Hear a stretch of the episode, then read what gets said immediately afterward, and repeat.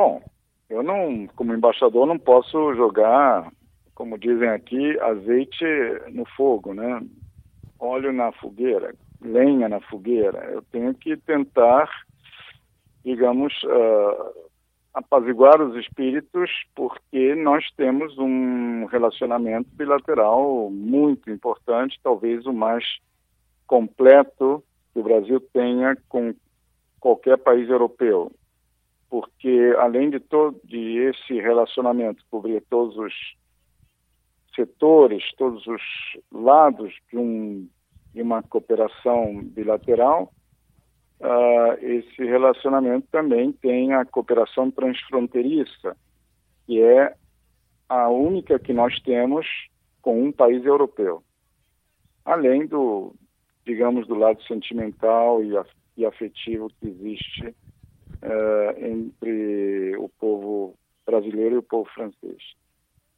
Bom, embaixador, é, a gente sabe que por mais que haja essa boa relação que o senhor mencionou, né, é, há um momento agora em que rusgas são percebidas, inclusive o presidente Jair Bolsonaro hoje mencionou que aceitaria ou poderia negociar o aceite da ajuda do G7 para a floresta amazônica caso Emmanuel Macron se, se desculpasse com ele. Como o senhor acredita que essa situação toda vai se desenrolar? Vai haver um acordo?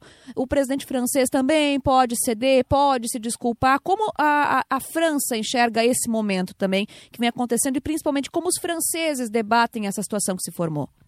Bom, os franceses eh, mostram muita irritação com o Brasil e não sei se o presidente Macron vai fazer esse pedido de desculpas. Não sei. Realmente não sei. Não, não sei. O... Ontem ele parecia muito, digamos, ofendido, não é? Pelo menos uh, dava essa impressão uh, em todas as declarações que ele fez. Muito contrariado. E, então não sei, não sei se ele ficou mais calmo, não sei realmente. Hoje, por exemplo, o assunto já não era mais manchete aqui. Bom, o senhor é diplomata de carreira, né? Então conhece melhor do Há que 47 ninguém. anos e meio. Olha só, uma vida inteira, né? Dedicada à diplomacia. É, é o senhor entende melhor do que qualquer um de nós aqui, né? Como funcionam esses meandros das relações bilaterais, multilaterais entre as nações. É, independente de quem esteja com a razão nesse momento, esse tipo de situação, esse tipo de picuinha que se forma, acaba sendo negativa para o Brasil. Em outras palavras, independente da questão da Amazônia Nós podemos ter outras perdas quando o presidente brasileiro, ainda que esteja certo ou errado, toma posturas um tanto quanto enérgicas em relação a outros países quando discorda desses? Não, o problema é que tem uma campanha que eu não sei, eu estou monitorando, mas não sei até onde vai chegar, de boicote a produtos brasileiros. E isso é, evidentemente, muito ruim para o nosso comércio bilateral, que já tem um déficit com a, a França de mais de um bilhão de dólares por ano. Eu não sei se a população vai acompanhar esse boicote, não sei até que ponto isso, essa campanha vai, mas se houver uma grande adesão a esse boicote, evidentemente as nossas exportações serão prejudicadas. Senhor... Mas eu espero que o boicote não tenha nem extensão nem profundidade. O senhor mencionou essa questão econômica. Muito se fala aqui é, que, na verdade, o que está por trás da posição do presidente francês, que, aliás, teve uma posição isolada, mais enérgica, contrária ao Brasil, né? O, o G7 como um todo, o exemplo da Alemanha, né? É, se colocou de uma forma mais conciliadora, mais pacífica. O presidente Macron, Macron é, tem uma postura mais enérgica. E se justifica que isso se daria em virtude do receio que a França tem da concorrência dos produtos brasileiros, principalmente através do acordo União Europeia Europeia-Mercosul. O senhor acredita nessa hipótese? Sim, sem dúvida.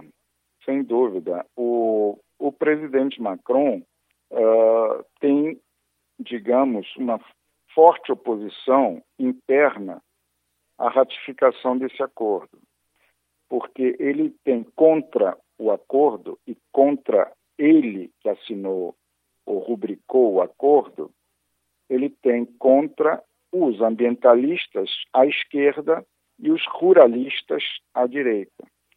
Ambos são contrários ao acordo por diferentes razões, mas são contrários. A, a França, enfim, no G7, quase que promoveu essa ajuda emergencial de 20 milhões de dólares.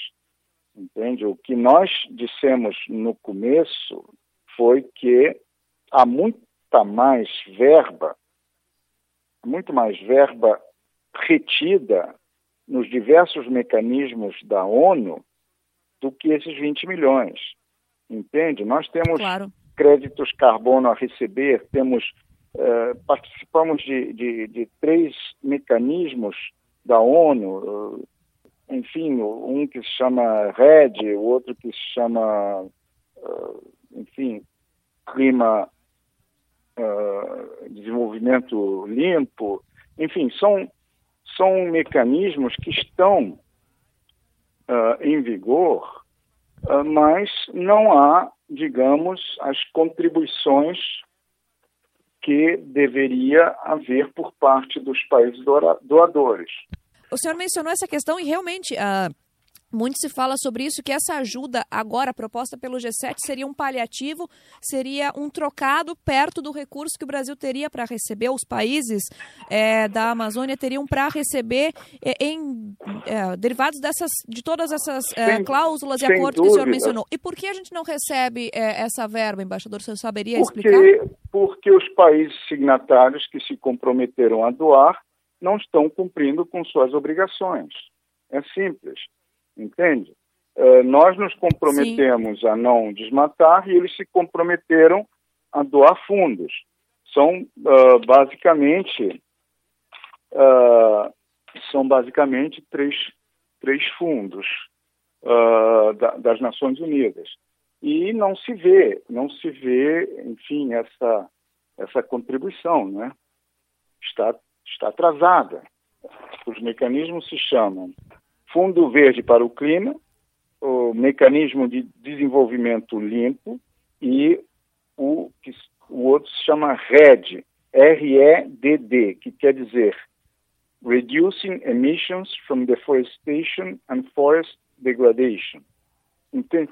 Aí, porque os países doadores não estão cumprindo com, com as obrigações, está faltando dinheiro o Brasil é credor. E esses montantes são muito superiores aos 20 milhões que foram oferecidos em caráter emergencial. Todos esses instrumentos, só para complementar, todos, todos esses instrumentos financeiros uh, foram assinados no âmbito da Convenção do Clima das Nações Unidas se fala muito uh, atualmente através de dados não só do INPE, né, que acaba sendo um instituto aqui brasileiro algumas vezes criticado né, por alguns integrantes do governo, mas também através de dados da NASA, é que as queimadas que existem na região da Amazônia, elas de fato estão acontecendo né, nesse ano. Uh, mas o, o senhor, recentemente, eu acompanhei uma entrevista que, que saiu aqui na mídia brasileira, que o senhor teria dito que durante o governo Lula essas queimadas eram maiores. E esses dados estão comprovados, sem, embaixador? Sem dúvida, sem dúvida. Você pode ir à NASA e ao INPE, enfim, aonde você quiser, as queimadas foram, os incêndios, as queimadas foram piores em 2005, que foi o pior a pior das queimadas no terceiro ano do primeiro mandato do Lula, e houve queimadas piores do que a de 2019 em 2004 e 2003, quer dizer, nos três primeiros anos do primeiro mandato do presidente Lula, as queimadas foram piores do que a de 2019. Agora, a imprensa se calou, se calou, porque o Lula era o queridinho, tá entendendo? Como se diz em inglês, o darling. E aí a coisa não virou um caso internacional, uma questão internacional. Quando eu digo isso aqui na França, para esses jornalistas, sobretudo de esquerda, eles mudam de assunto. porque sabem que eu estou dizendo a verdade cientificamente comprovada. E, e, e, e, às vezes tem gente que, que ignora e depois vai conferir e, vê que, que, é isso. E foi isso mesmo. Embaixador, em relação à a, a, a, proporção que essas queimadas agora, esses incêndios tomaram, o senhor é, é, garante que durante governos anteriores, governo Lula especificamente, elas foram maiores e não tiveram essa repercussão, né? É, mas não só na... que não. Evidente. Hoje, por exemplo, Amanda, eu disse isso e lá pelas tantas repeti. E o jornalista, seu colega, me cortou dizendo: Isso você já disse. Está entendendo? Não querem ouvir. Não querem ouvir. E foi exatamente o que aconteceu. Foi pior, foi muito pior, e ninguém escreveu nada, porque isso estragaria a imagem de líder messiânico que tinha o Lula da Silva. Está entendendo? No mundo inteiro era o queridinho. Então não se podia queimar o filme dele. Agora, estão lá os dados da NASA e do INPE. 2005 foi muito pior do que 2019 e 2003 e 2004 também, sendo que 2003 e 2004 foram não tão ruins quanto o ano de 2005. Embaixador, o senhor acredita é... que haja um certo preconceito em relação ao presidente Jair Bolsonaro no exterior? Não só no exterior, não só no exterior, no Brasil também. No Brasil também. A grande mídia, você sabe como, como tratou o presidente na campanha. Se você for ver os jornais do dia 22 de agosto de 2018, a Marina liderava com 16%. 45 dias depois, no dia 7 de outubro, ela tirou 1%. Você acredita que ela desceu de 16 para 1? Ou você acha que ela nunca teve 16? Me diga. Olha, essa é uma boa pergunta. É uma boa pergunta. Vai, se você duvidar de mim, você vai aos jornais do dia 22 de agosto, estão lá as manchetes. Marina lidera com 16%. Foi um balão de ensaio. Queriam as esquerdas queriam ver se colava, entende? Como não colou, tentaram outras coisas. E, e, e aqui, por exemplo, nós temos dois grandes jornais com correspondentes no Brasil, tá? Um deles mora em São Paulo, é um jornal de esquerda e ele só escreve contra o Bolsonaro, presidente Bolsonaro. O outro é de centro-direita, ligado inclusive assim historicamente ao golismo, e escreve também contra o Bolsonaro. Quais jornais seriam esses, embaixador? Le Monde, o correspondente mora em São Paulo. Sim. E o outro é o, se chama Le Figaro. Sim, sim, claro. E o correspondente mora no Rio. Esse correspondente no Rio ele só tem como fonte a esquerda festiva. Você sabe o que é a esquerda festiva? Aquele, aquela Sim. que vive nos barzinhos de Ipanema e Leblon. Essas são as únicas fontes dele. Ele, ele é incapaz de consultar, por exemplo, incapaz de consultar o, outras fontes, como, por exemplo, os investidores franceses no Brasil. Porque os franceses investiram no Brasil mais do que na China. Olha só a confiança Olha. que eles têm no nosso país. Criaram 500 mil empregos diretos. São mil empresas francesas no Brasil, das quais as 500 maiores, 700 maiores estão lá. Aproveitando esse, só esse gancho, lhe interrompendo e fazendo o papel do advogado Diga. do diabo, não seria Diga. importante, então, tendo em vista todos esses grandes investidores franceses aqui no Brasil, nosso presidente e o governo ter uma postura um pouco mais diplomática em relação ao governo francês e à União Europeia como um todo e não afastar, eventualmente, esses investimentos daqui? Mas qual? Mas espera lá, o presidente foi chamado de mentiroso. A, a, digamos, a abertura das hostilidades começa com esse tratamento que foi dado ao nosso presidente. Sim. Foi chamado de mentiroso. Entende? Não se esqueça que o início foi esse. Não se pode mudar a cronologia dos fatos. O início foi esse. Esse, exatamente esse. O nosso presidente, votado por 58 milhões de votos contra tudo e contra todos, foi chamado aqui na França de mentiroso.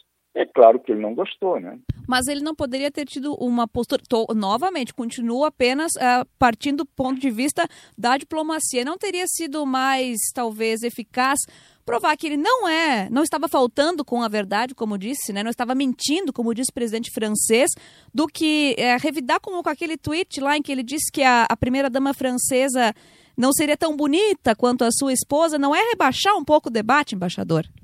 Ele, ele hoje, aliás, ontem, ele explicou que ele estava pedindo para o sujeito parar de, de zombar. É a explicação que ele deu, não foi essa? é uma das explicações, mas vamos combinar que pegou mal, né, o embaixador? E pegou bem ser chamado de mentiroso, Amanda. Claro que não pega bem, mas e os interesses econômicos por trás disso tudo? Não seria melhor dar um tapa de luva do que entrar numa briga de quinta série? Não, eu, eu acho que os empresários, entende, que, que estão investindo no Brasil, estão muito satisfeitos com essa política do presidente Bolsonaro sendo executada pelo ministro Paulo Guedes. Eu não vi dos Sim. empresários nenhuma reclamação a respeito do presidente Bolsonaro. Eles estão sendo muito bem tratados e, e sabem que o, o, o, se a casa for arrumada como vai ser depois da aprovação das reformas, o Brasil vai decolar e esses investimentos franceses vão ser muito mais rentáveis.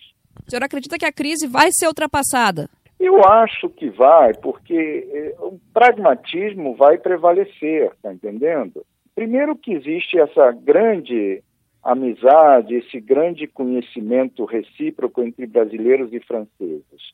É uma história de pelo menos 200 anos, se considerarmos, digamos, o período da independência, e se você considerar a, a colônia, você sabe que, bom, você é gaúcha, mas eu vou te explicar, o Rio de Janeiro foi fundada pelos portugueses para expulsar os franceses, que já tinham se estabelecido na Baía de Guanabara.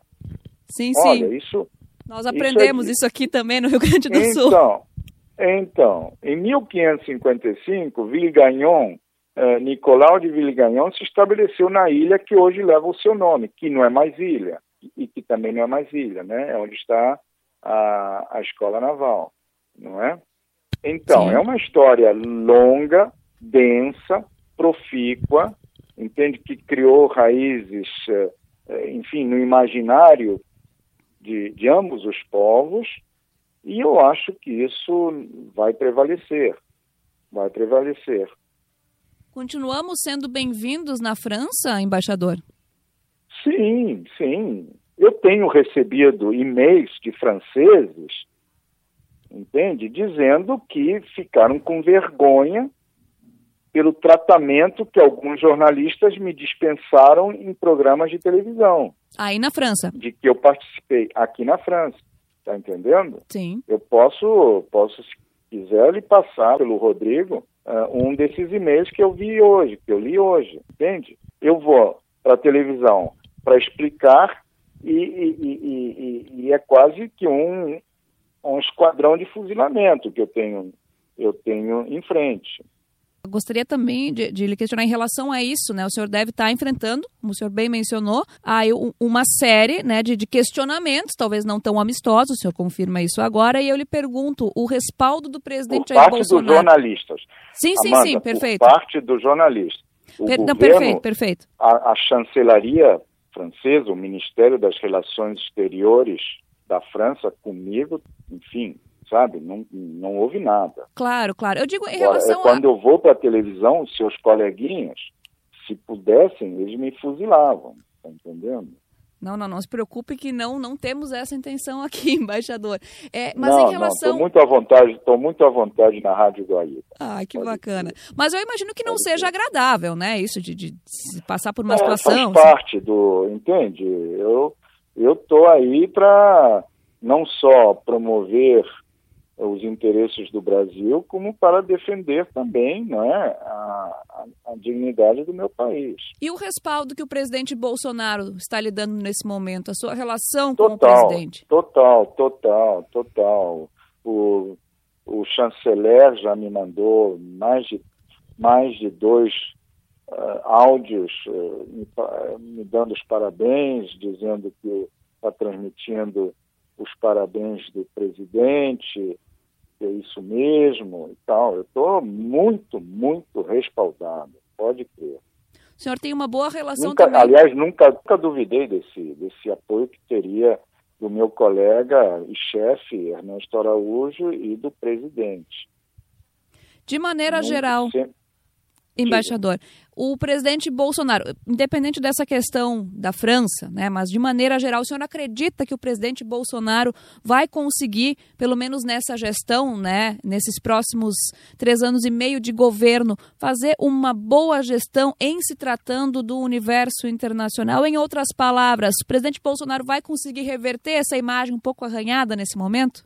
Olha, eu eu acho que o presidente Bolsonaro e o Brasil continuam cercados de grandes amigos, tá entendendo? O que, o que mudou realmente foi, e foi enterrada inteiramente, essa opção pelo Foro de São Paulo, entende? E, e, e os outros países do mundo inteiro agradeceram agradeceram, porque enquanto a gente era amigo daquela trinquinha, não é? Cuba, Venezuela e Nicarágua, os outros países eram quase que, digamos, uh, negligenciados. Hoje, nós temos relações muito mais estreitas com os países europeus, tanto que assinamos o acordo União Europeia, né, Mercosul, não é? Temos uma aproximação extraordinária com a Aliança do Pacífico, entende? E no governo Lula e Dilma, ninguém queria isso. Ninguém queria aproximação. Ninguém queria assinar acordo comercial com os europeus e ninguém queria, enfim, aproximação com a Aliança do Pacífico. E, e, e nós tínhamos, como você se recordará, um desalinhamento automático com os Estados Unidos. Bastava os Estados Unidos dizer sim, que nós dizíamos não, e vice-versa. Os Estados Unidos diziam não e nós dizíamos sim. Entende? É, é se você vir o que o Putin está fazendo com os Estados Unidos, era quase isso. Né? Hoje é assim: Putin e, e, e Trump, né? Trump diz sim, Putin diz não. Trump diz não, Putin diz sim. Não estão se entendendo em nenhum tabuleiro. Ou você acha que estão? Não me parece assim. Então, era mais ou menos assim no tempo do, da Dilma e do Lula. Era um pouco assim, entende? Havia, claro, havia um. Dizem que havia uma amizade entre George Bush e Lula, mas o fato é que nas votações era sempre, como eu disse, o, o desalinhamento automático. Em relação a, ao acordo União Europeia e Mercosul, tão esperado pelos gaúchos, então nem se fala, né? Está sendo aguardado há muito uhum. tempo. O presidente Emmanuel Macron disse que apenas deve assinar se a questão da Amazônia for é, resolvida. Em outras palavras, não assina enquanto essa questão não ficar clara. O senhor acredita que deve haver, em relação a isso, ao endosso do acordo entre a União Europeia e o Mercosul por parte da França, um entendimento? Não, eu acho que vai haver pressão dos outros países da União Europeia para que a França assine também, ratifique, ratifique esse acordo. Tá entendendo? Sim, claro. Porque sem esse acordo todo mundo perde. Todo mundo perde. Nós perdemos e os europeus também. Os europeus vão perder os nossos vinhos maravilhosos aqui do Rio Grande do Sul, viu, embaixador? Já digo isso para eles. E vão perder, enfim, o mercado que a gente móveis para claro. suas máquinas e equipamentos, né? E os europeus uh, sentem que é, é, é necessário fazer alguma coisa, que a França tem que parar de dizer que não vai assinar, impor condições e tal. Em Biarritz, agora no G7, a França ouviu do, do Boris Johnson e da Angela Merkel, né? Comentários assim, não é, entende? Não é para ficar é, arrumando motivos para não assinar, para não ratificar. Embaixador, uma última questão, sei que já está ficando Diga. tarde aí na França.